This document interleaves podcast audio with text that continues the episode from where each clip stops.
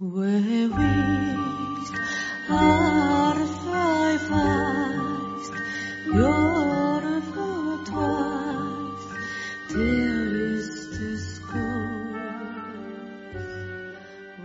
ぼ日刊階段山猫便第58夜今夜ご紹介するのは明かりを消せというお話です。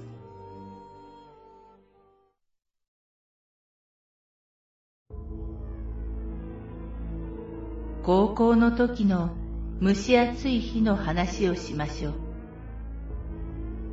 僕は沖縄県の南部に住んでいます。その日、僕は夏休みが来たので、母方の祖母の家に遊びついでに泊まりに行きました。夏休みだからか、その日はいとこたちも大勢で泊まりに来ていました。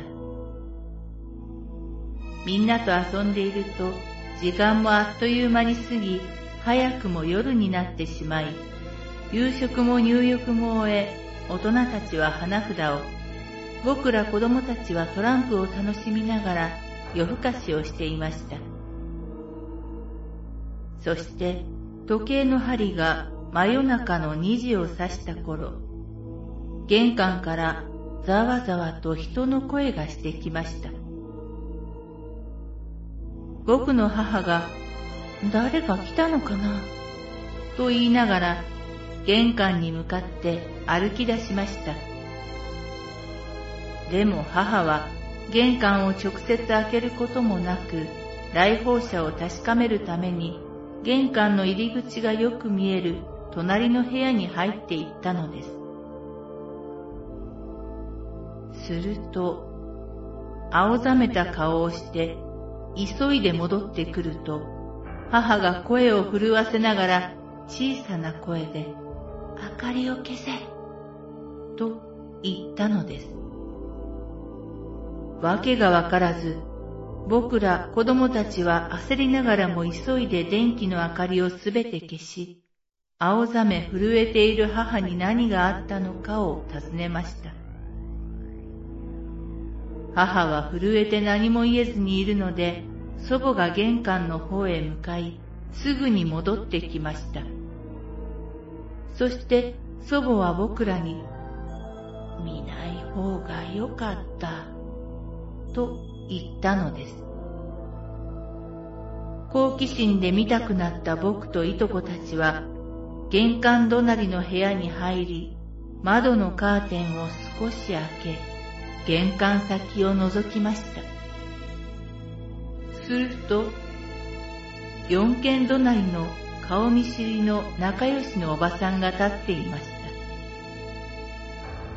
僕は、なんだ、おばさんじゃんと思いながら窓を開けようとしたとき、祖母が、開けるなと大きな声で言ってきました。もちろん、なんで？と祖母に聞き返そうとしたとき、そのおばさんが、ああ、電気消えたさ。みんなあっちに電気ついてる家があるから行こう。と言い、後ろに20人から30人の人たちを引き連れ、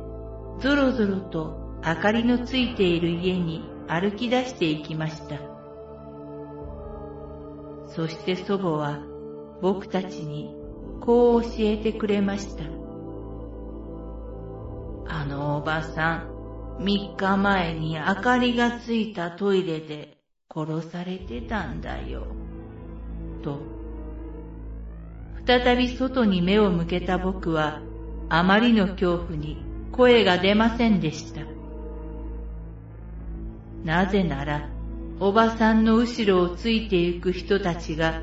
たくさんのナイフが刺さって血まみれになってふらついて歩いていく人だったり、顔がない人、腕がない人、両足がない人だったのです。そう。たくさんの死人たちが祖母の家を横切り、明かりのついている家に向かって歩いて行っているのです。